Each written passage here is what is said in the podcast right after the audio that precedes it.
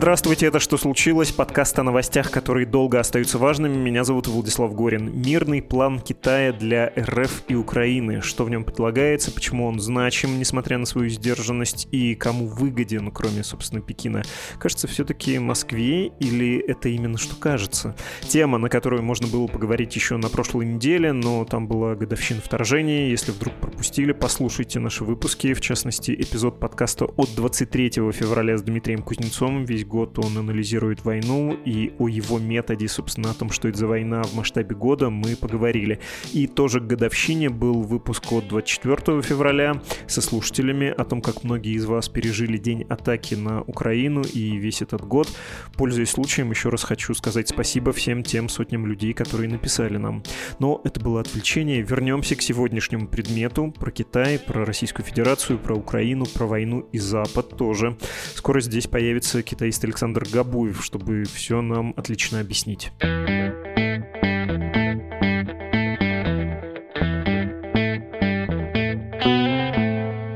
Здравствуйте, дорогой Александр.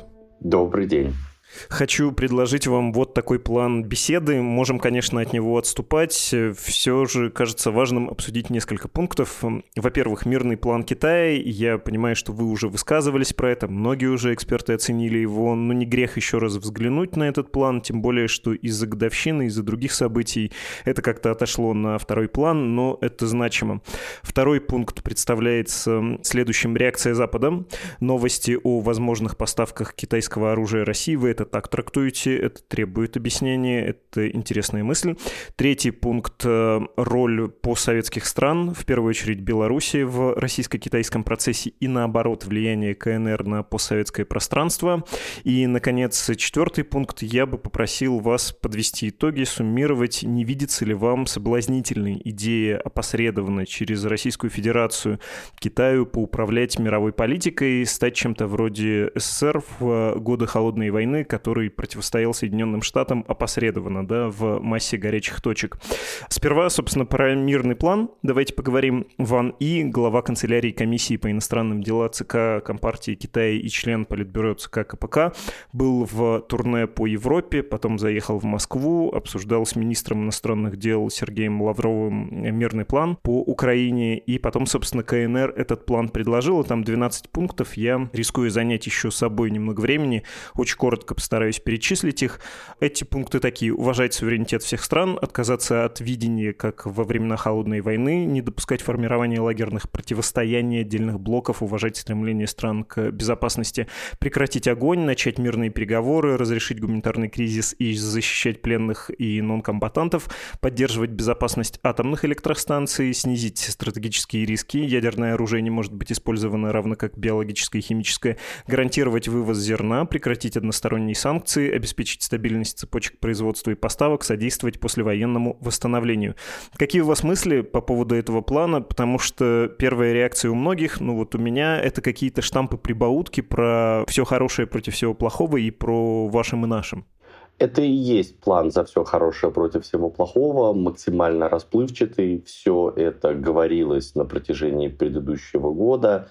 Отчасти здесь есть некоторые пункты, которые повторяют тезисы российской пропаганды, холодная война, блоковое мышление, вредность односторонних санкций, но они очень резонируют с тем, что об этих сюжетах думает Китай, в том числе не только в контексте войны России против Украины, но и в контексте поведения США в Азиатско-Тихоокеанском регионе. Это военные двусторонние союзы, это новая группа ОКУС э, и использование санкций против самого Китая.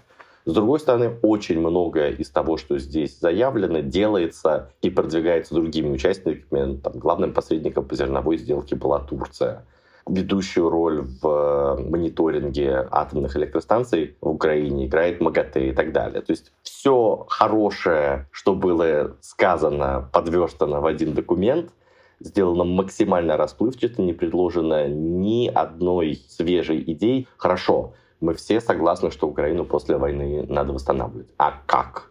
Кто за это должен платить? Какую роль сыграют замороженные российские активы? Вот ничего этого нет.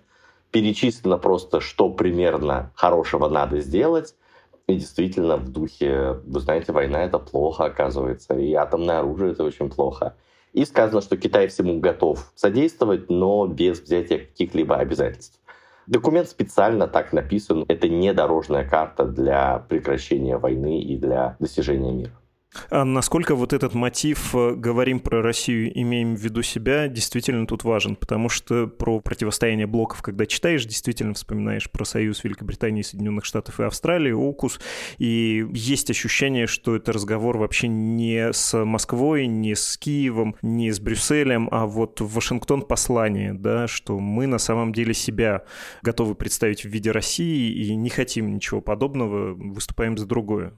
Здесь у России и Китая действительно очень похожие озабоченности. Их сильно беспокоит то, что у США есть не просто друзья, а есть военные союзы.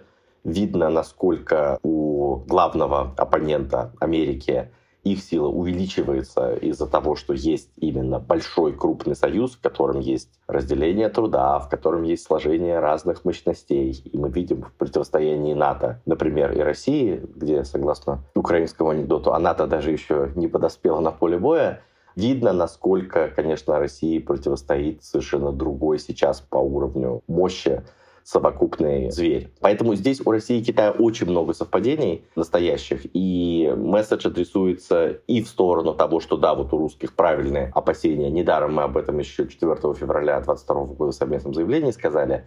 И с другой стороны, это действительно месседж за океан в Вашингтон, что и в нашем регионе тоже что-то такое происходит. Если не хотите увидеть событий, похожих на украинские, то не дергайте тигра за усы. Очень вежливый намек на то, что и мы можем повести себя как Россия. Вы знаете, человек менее спокойный, более радикальный сказал бы, что вот этот план, представленный Китайской Народной Республикой, он пропутинский. Когда весь развитый мир в едином порыве говорит, что будет стоять с Украиной плечом к плечу, Китай предлагает, ну если не капитулировать, то умиротворить. А знаете, кого еще умиротворяли? Вот то-то же. Но если отбросить эмоции, что-то в этом есть логичное. И, кстати, глава Европейской дипломатии Жозеп Барель сказал, я могу процитировать, «На самом деле это не мирный план, и в основном он повторяет хорошо известные позиции Китая, некоторые из которых мы разделяем, в то время как важные отсутствуют. Конечно, мы его изучим, но уже понятно, что ключевая проблема в том, что он не различает агрессора и жертву, уравнивая их». Про путинский план? Я не думаю, что он пропутинский. Опять же, этот план не для того, чтобы его всерьез принимали стороны это я сравниваю скорее с индульгенцией, которую Китай выписывает себя для того, чтобы защититься от огня западной критики и говорить Западу, что вы знаете, а вот у нас есть прекрасный план, и даже Путин его почти принял. Он писан для этого. Это не то, что китайцы думают, что вот никто до них не додумался до сих пор, а вот они могут сесть, придумать какие-то хорошие решения, а главное, что у них есть какой-то переговорный рычаг для того, чтобы Путина заставить это дело исполнять, или у них есть доверительные отношения и с той, и другой страной, поэтому они могут заниматься челночной дипломатией, как ей занимаются страны Персидского залива при обмене пленными, или как этим занимается Турция и по вопросу обмена пленных, и по зерновой сделке.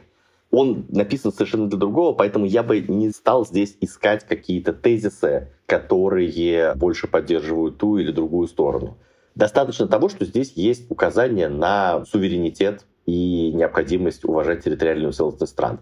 С другой стороны, конечно же, при желании Россия может это интерпретировать и говорить, да, и мы тоже говорим, вот с 30 сентября 2022 года у нас, у России новые границы, которые торглась Украина зачем-то. И вот надо, конечно же, освободить и уважать нашу территориальную целостность в новых границах. Скорее всего, Китай имеет в виду уважение международного права и признание Украины в границах 91 года, потому что Китай никогда не признавал ни аннексию Крыма, ни аннексию новых территорий. И тем не менее, здесь мы видим, что вот это вот такой довольно смешанный суп. Но опять же, я не стал бы обращать на это слишком много внимания, потому что это не тот план, который написан для того, чтобы его обсуждали, принимали и дальше по нему действовали. Он написан для того, чтобы его представить, для того, чтобы Запад его отверг, и дальше Китай умывает руки говорит, ну, мы хотя бы попытались, у нас был мирный план из целых 12 пунктов. И мы даже практически убедили Путина его принять и на основе этого документа начать движение в сторону мира. Можно говорить, несколько конспирологически настроившись, что есть какой-то де-факто план, что есть какая-то стратегия де-факто, а вот не вот эти символические жесты. Ну, потому что, когда в Москву приехал Ван И, с Лавровым они поговорили, видимо, с другими ответственными лицами, многие почему-то решили сказать, что, ну вот, Москва точно демонстрирует, что это без пяти минут сателлит Пекина, такой неприятный, но подчиненный, как в свое время в позднем СССР Румыния или Албания были для Москвы. Ну, еще потому что Медведев ездил в Пекин, мы с вами об этом тогда говорили, а вот теперь ваны в Москву, какие инструкции они там привозят? Закрываешь глаза и видишь по советской привычке Ходынское поле, садится немецкий самолет с Риббентропом, да, и что-то помимо официального обсуждается неофициально. Россия действительно превращается в младшего партнера Китая. Это тренд, который был до 24 февраля 2022 года. Это тренд, который после нападения России на Украину только усилился, потому что они разные по своему масштабу и экономик, и военному потенциалу. Ну, в России по-прежнему превосходящие Китай ядерные силы, но это превосходство, скорее всего, нивелируется в течение ближайшего десятилетия. Китай гораздо более крупный зверь, чем Россия, поэтому в отношениях с этим зверем Россия не равноценный партнер. Китая переговорных рычагов и свободы действия больше, чем у России. Но это не означает, что это абсолютно иерархические отношения. Они становятся более иерархическими ровно потому, что Россия себе отрезает другие инструменты для того, чтобы восстановить баланс в своей внешней политике. То есть если вы практически да, сворачиваете торговые отношения с Западом из-за санкций, из-за российских контрсанкций, попытки использовать нефтегазовые ресурсы как рычаг, то вы, соответственно, упираетесь только в Китай. У Китая много разных партнеров, и он может покупать нефть и в Персидском заливе, и в Венесуэле, и в Африке, и в Америке а вам продавать становится все меньше кому. По крайней мере, такие объемы вы можете продать только в Китай, отчасти в Индию. И здесь Китай уже может дальше диктовать условия в экономике и потом эту экономическую зависимость конвертировать в какую-то политическую. Тем более это не так сложно, потому что у России и Китая действительно очень много совпадающих позиций по разным животрепещущим вопросам, потому что это две авторитарные страны, и это два единственных авторитарных члена среди пятерки постоянных членов Совбеза ООН. Так что здесь я бы сказал, что это пока еще совершенно не то, что мы видели в Варшавском договоре, где страны полностью зависели от Советского Союза. Зависимость гораздо меньше, но мы движемся потихонечку в эту сторону. Я бы сказал, что Ван И прилетал не только для обсуждения этого плана. Мы на самом деле не знаем, насколько они подробно говорили. Российское руководство говорит, что с ними не сильно это дело обсуждали. Это чисто китайская инициатива, хотя мы настроены скорее благожелательно. История в том, что Китаю не надо было даже ездить никуда, чтобы такой план выкатить. Его может написать студент дипломатической академии, не выходя за пределы класса. Скорее всего, у визита Ван И тоже была вот подводная часть айсберга. У России и Китая огромная двусторонняя повестка. Это и торговля оружием, и торговля природными ресурсами, и предстоящий визит Си Цзиньпина, в ходе которого все эти соглашения надо подписывать, особенно если этот визит будет государственный, он не может обойтись просто без большого пакета документов. Так что я думаю, что все эти темы обсуждались, просто учитывая чувствительность, учитывая то, насколько за контактами Москвы и Пекина следит американское разведсообщество. Как мы знаем теперь, из СМИ знает довольно много историй, которые бы не хотелось публичить. Э, очевидно, эти вещи просто не проговаривались на публику. Вы в вашем телеграм-канале написали, что новости, они в эти дни были, со ссылкой на западные спецслужбы о поставках России из Китая летального оружия, в том числе беспилотников. Это тоже форма реакции Запада на Китай, на его позицию. И тут еще нужно точно сформулировать, потому что когда пресса пишет, сообщается не то, что вот будут поставки, а о том, что Китай может думать, да, или думает об этих поставках, что вообще-то думает, намерен, собирается, хочет. Это, спроси любого журналиста, не новость, это манипуляция, и, по идее, редакции не должны такого писать. Что это в вашей трактовке за манипуляции? Давайте сначала разберемся, зачем Китаю нужен мирный план, и тогда перейдем к контр-игре Запада. Мне кажется, что мирный план действительно нужен для того, чтобы его представить, и аудитория здесь — это именно страны глобального юга, да, развивающийся мир, и отчасти те в Европе страны, которые говорят, ой, вы знаете, ну да, конечно, Путин напал на Украину, это ужасно, он агрессор, мы ввели санкции, но мы же все тоже страдаем, уже невозможно вот так вот жить. Давайте как-то вести дело к миру. Есть э, страны типа Венгрии, где Виктор Орбан давно об этом говорит. Есть страны, которые в общем от конфронтации устали и готовы вести дело к худому миру.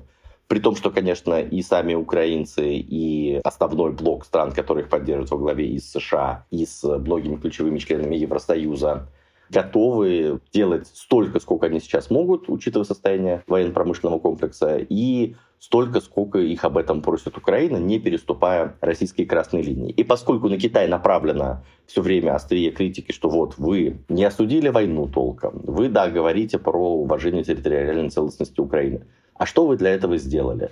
Вы не вводите свои санкции, вы крупнейший покупатель нефти у страны-агрессора, вы позволяете России пользоваться вашей финансовой системой и так далее. И вот чтобы эту критику от себя отвести, а заодно постараться вбить клин между США и Евросоюзом, Китай приходит с таким планом, абсолютно четко зная, что его отвергнут.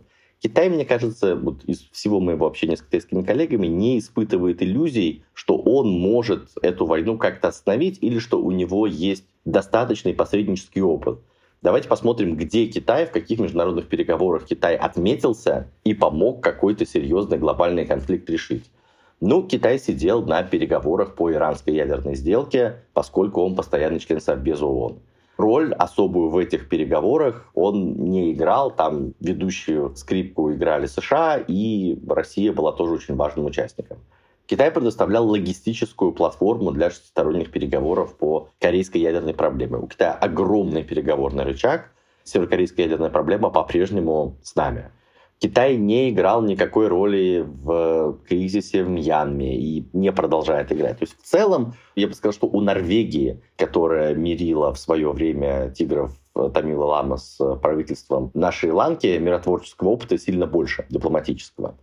И с другой стороны, то, что я от китайцев слышу, они говорят, слушайте, ну вот если Путин настолько помешан на Украине, настолько иррационален, что он взял и свою страну загнал в изоляцию, в экономическую рецессию, куча народу погибнет, и эта цель абсолютно недостижимая. Не завоюет он Украину, он наоборот только приблизит НАТО и сделает основой украинского патриотизма ненависть к захватчикам. Это же понятно всем, при этом он это делает. Раз он настолько нерационально себя ведет, то что же мы ему скажем, чтобы он эту войну остановил. Ну и, во-вторых, есть некий контекст соперничества с Америкой, где более слабая и более зависимая от Китая Россия — это что-то, что Пекину выгодно.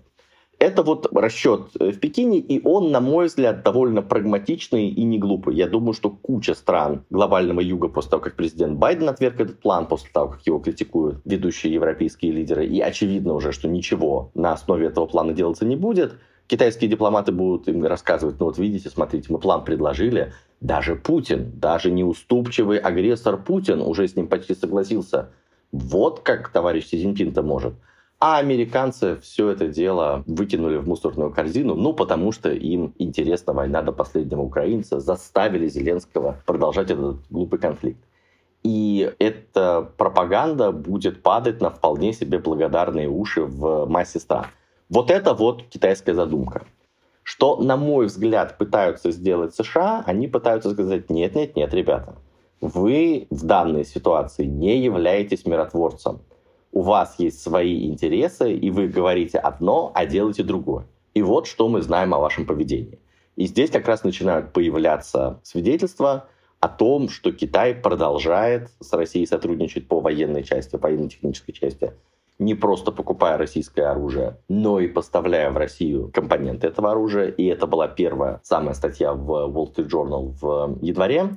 Она ссылается на доклад одного из американских мозговых центров C4APT. При этом, если походить по ссылкам на тот доклад, на который ссылается Wall Street Journal, очевидно, что доклад написан летом прошлого года.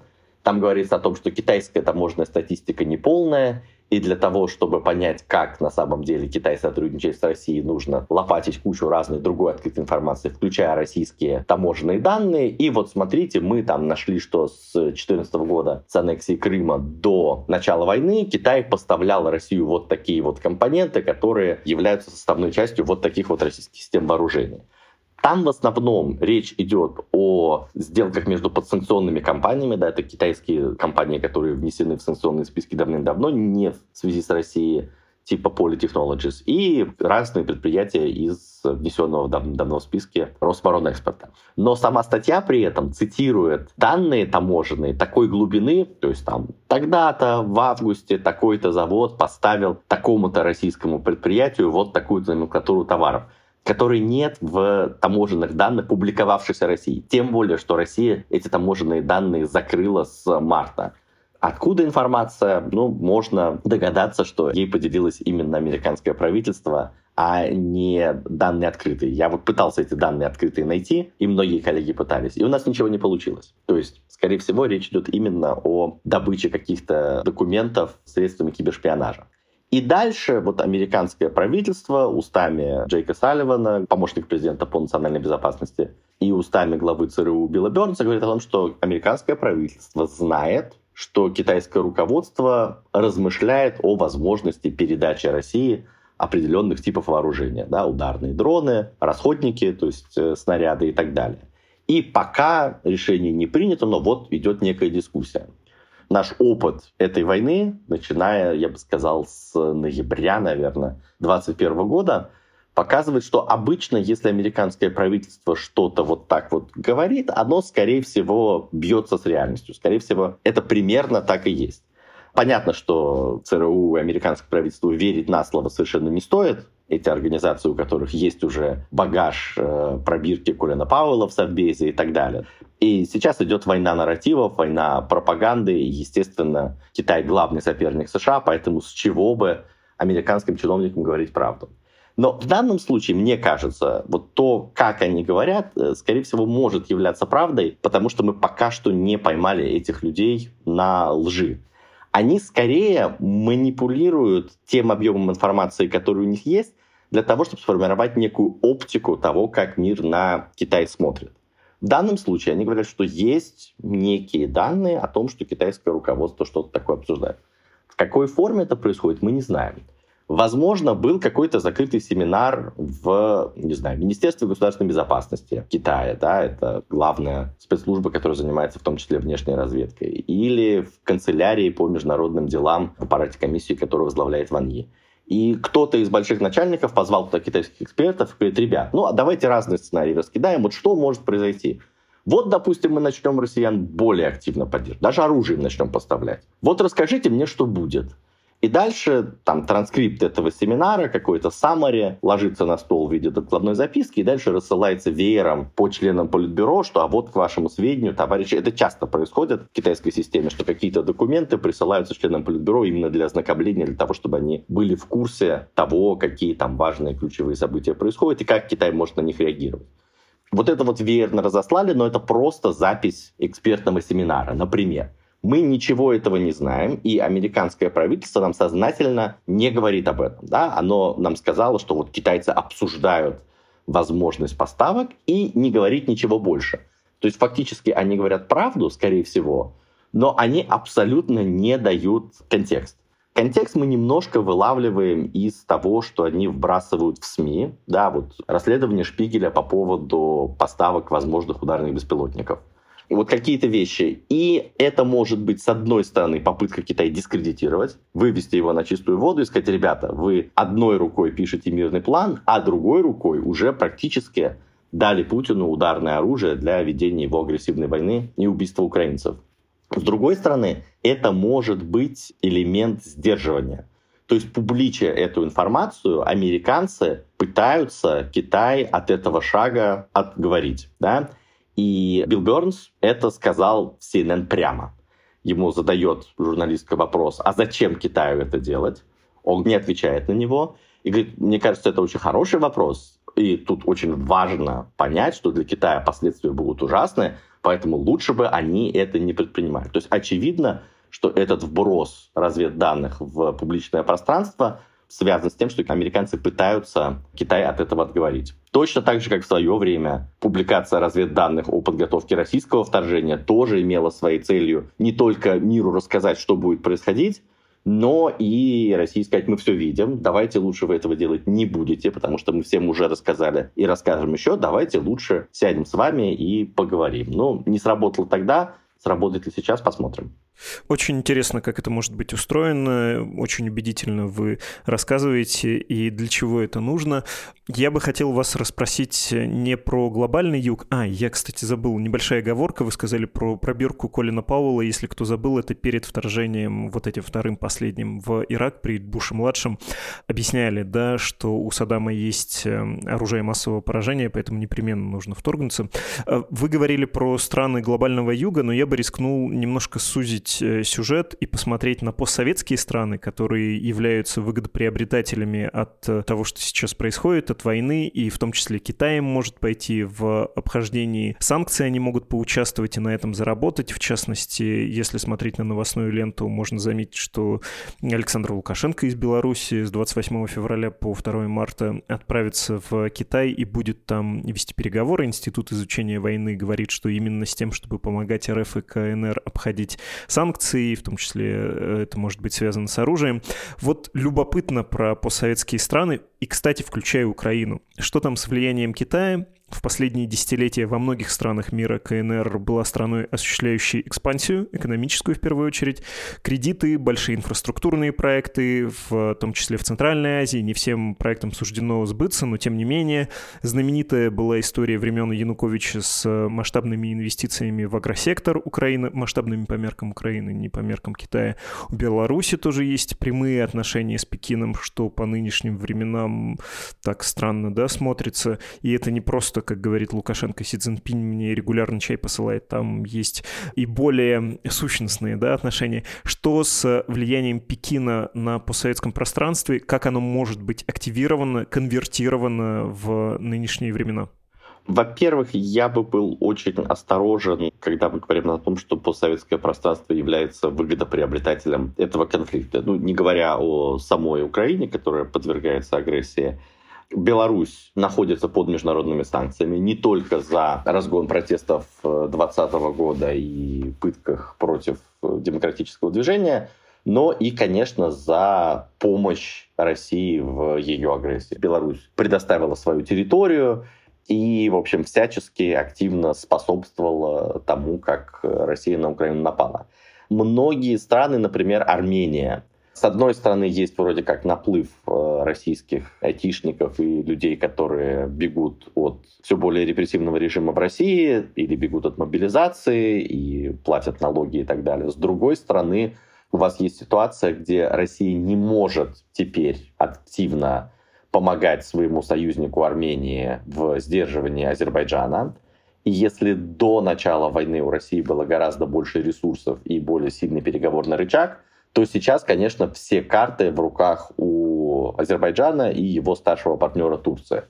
Поэтому то давление, например, на российских миротворцев и на власти непризнанного Нагорного Карабаха, да, блокада Лачинского коридора и так далее, на которые Россия практически никак не реагирует, тоже связаны с войной. И здесь я бы сказал, что ну, Азербайджан в одном случае оказался в более сильной позиции, не Армения. Да, в Грузии тоже все довольно сложно, потому что у вас есть и наплыв людей, которые вроде бы как приносят деньги в экономику, с другой стороны растут цены, инфляция и так далее. И российские власти, очевидно, довольно сильно давят на правительство и на негласного хозяина страны Бедзину Иванишвили, чтобы не пускать туда людей неугодных, Москве и прочее.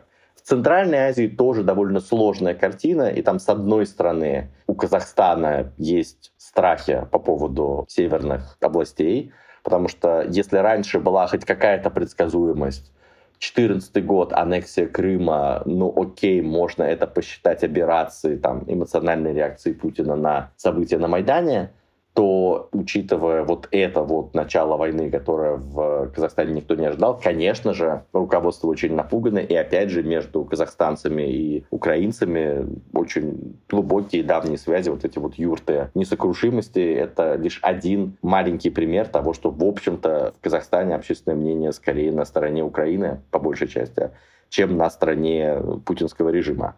Что касается Китая, по Украине действительно зенит вот этого сотрудничества был во времена Януковича. Многие инвестпроекты, которые хотели реализовывать, так и остались в виде меморандумов на бумаге. До войны Украина превратилась в очень крупного поставщика сельхозпродукции на китайский рынок, прежде всего кукурузы. То есть это были реально очень серьезные объемы, и Китай стал крупнейшим торговым партнером по ряду очень важных номенклатур. Это экспорт был на миллиарды долларов. К сожалению, с войной это все прекратилось. Китай был заинтересован в покупке и, по сути, вывозе в Китай производства Мотор Сич, которое занималось различными военными разработками, в том числе моторами для военных вертолетов. Эту сделку, по сути, заблокировали американцы и отбили.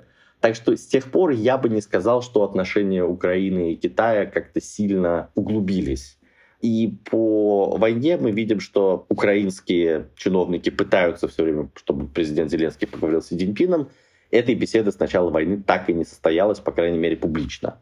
Встречи Ван И еще в роли министра иностранных дел с Кулебой была одна встреча на полях Генеральной Ассамблеи ООН в сентябре, и вот сейчас вторая на полях Минской конференции по безопасности уже в новом качестве с Мани как главным куратором китайской внешней политики. Китай поставляет какую-то гуманитарку, но в целом на украинском треке он гораздо менее заметен, чем укрепление его отношений с Россией, где торговля выросла на 30%. В прошлом году происходят регулярные военные учения и так далее. А, что касается Центральной Азии, то здесь, очевидно, Китай очень долгое время превращался в главного экономического игрока и локомотив хозяйственного развития региона. Китаю нужны местные природные ресурсы, у Китая есть деньги для строительства инфраструктуры, у Китая есть технологические решения, которые интересны региону. И страны пытались балансировать. То есть есть огромное по-прежнему сохраняющееся влияние России через ЕАЭС, через ОТКБ и через связи, которые накоплены со времен Советского Союза и Российской империи. И с другой стороны есть вот появляющийся новый игрок Китай, которым у них взаимодополняемые структуры экономики. Поэтому страны пытались вот то, что в Казахстане называется многовекторная внешняя политика, раскладывать яйца в разные корзины, но, конечно же, они напуганы во многом тем, что происходит, особенно Казахстан, у которого протяженная общая граница, и российский вопрос все-таки есть. И с одной стороны, они пытаются больше Китая втянуть в региональные дела, с другой стороны, они понимают, что США из региона ушли, с третьей стороны, к региону проявляют интерес другие игроки. И богатые монархии Персидского залива, и Турция, и отчасти Индия. Но у них инструментов для влияния на регион и для предоставления ему вот инструментов и опций, чтобы держать великие державы немножко на расстоянии, чуть-чуть меньше, чем э, странам региона хотелось бы. Ну и последние страны региона пытаются больше делать вместе, они в прошлом году встречались в полноте, чтобы усиливать интеграцию и поддержку друг друга, поскольку вокруг лес полный довольно больших зубастых зверей. Даже там, если русскому медведю подбили лапы, подсточили зубы и так далее, все равно это по-прежнему медведь, и при желании Москва проблем каждому из э, государств Центральной Азии создать может превеликую кучу. Китай тоже не то чтобы самая дружественная страна, учитывая события в Синьцзяне и особенно восприятие этого в Казахстане и Кыргызстане, где местных да, граждан КНР казахской и кыргызской национальности тоже в эти лагеря сажали.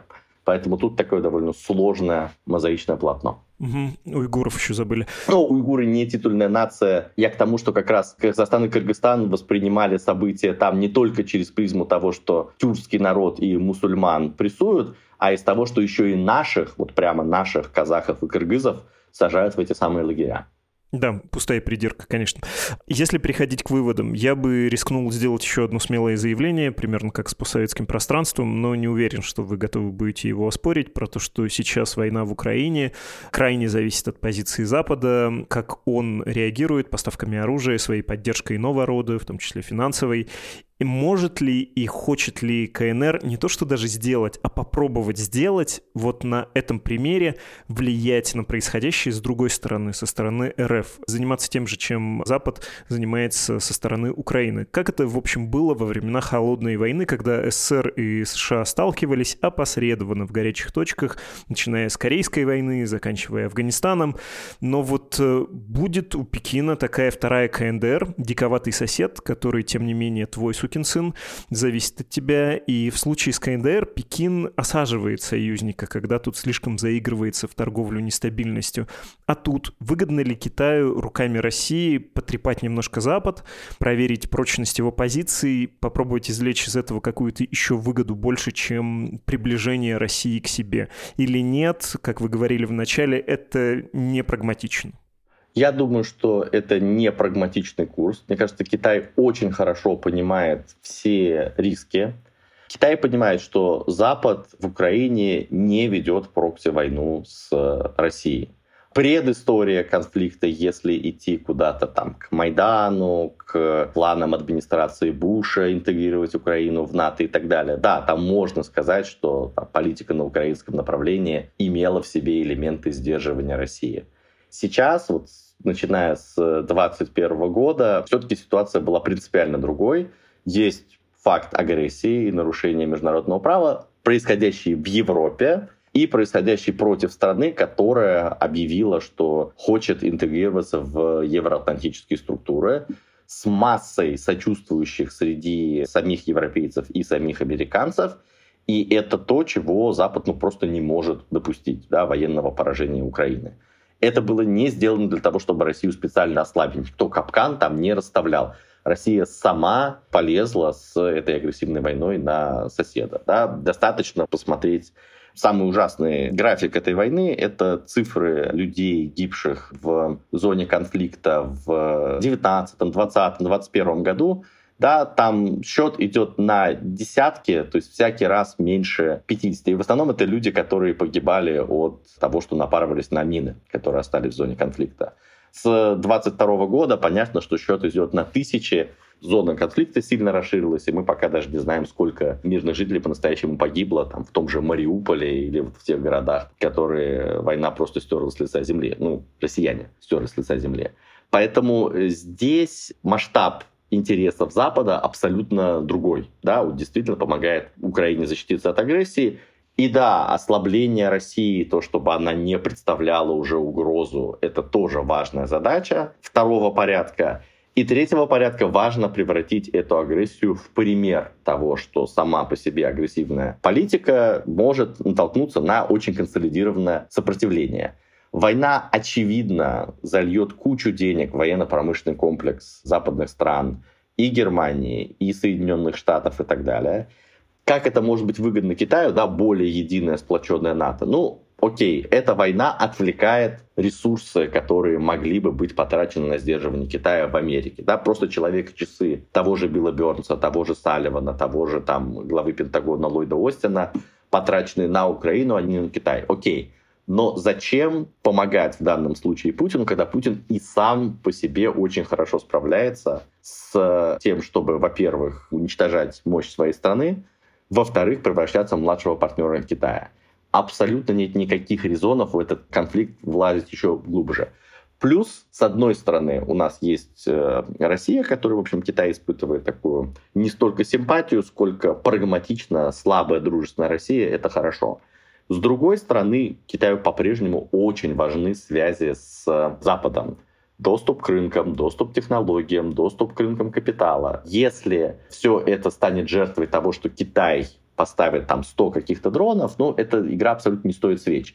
И да, Китай понимает, что отношения с Западом будут ухудшаться, потому что американо-китайская конфронтация никуда не денется, и ее причина не поддержка Си Цзиньпином Путина, а то, что возвышение Китая воспринимается в США как некая угроза. И тем не менее, чем более плавным будет вот скатывание в эту конфронтацию, чем больше Китай будет время поддерживать какие-то более или менее нормальные отношения со странами Запада, тем для Китая лучше.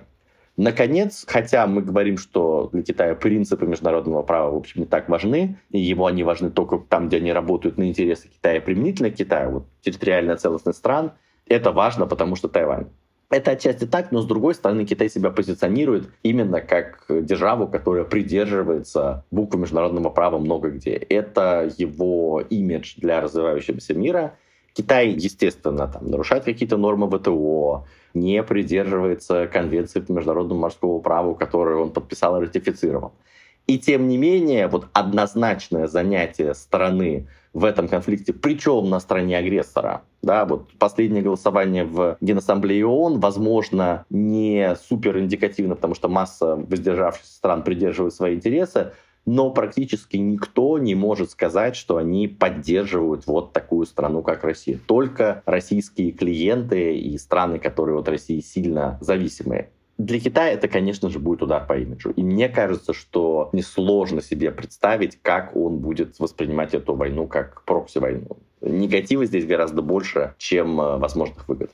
Угу. Главную мысль рискну повторить. Каждый месяц, каждый день э, хороших отношений с Западом, не ухудшившихся, приносит Китаю деньги как товар-производителю. 100 дронов, любая поддержка России могут сильно сократить даже вот финансовые возможности этой мастерской мира. В зарабатывании денег никому это не надо. Слишком отсутствующий вообще приз, не то что слишком маленький, отсутствующий приз при очевидных рисках. И эти 100 дронов никакой погоды не сделают. То есть они сделают там погоду для какой-то конкретной номенклатуры военной продукции, но в большой картине России они не так критичны. Да, они были бы важны, но Россия сама перевела свою военную промышленность в режим военного времени и там клепает в огромных количествах э, танки, пусть там менее совершенные, чем западные, но тем не менее их очень и очень много. И то, как Китай поддерживает Россию, это вот покупка нефти, это то, что у военного бюджета Кремля есть по-прежнему вот этот вот ручья или полноводная река юаней, которая туда вливается.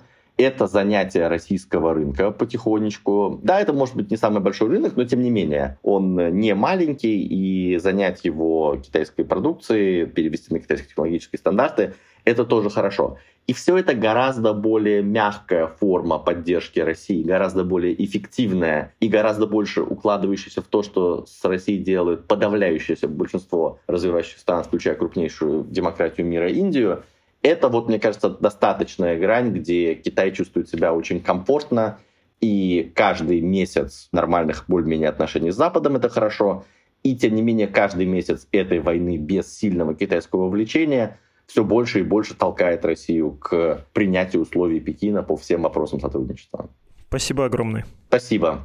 В этом эпизоде был китаист Александр Габуев. Меня зовут Владислав Горин. Мы говорили о роли Китая в мире в связи с войной России и Украины. Это был подкаст «Что случилось?» о новостях, которые долго остаются важными. Начать финансировать работу «Медузы» и, в частности, этого подкаста можно очень просто, хотя это не безопасно, если вы находитесь в Российской Федерации. Но легко и безопасно это можно сделать из-за границы.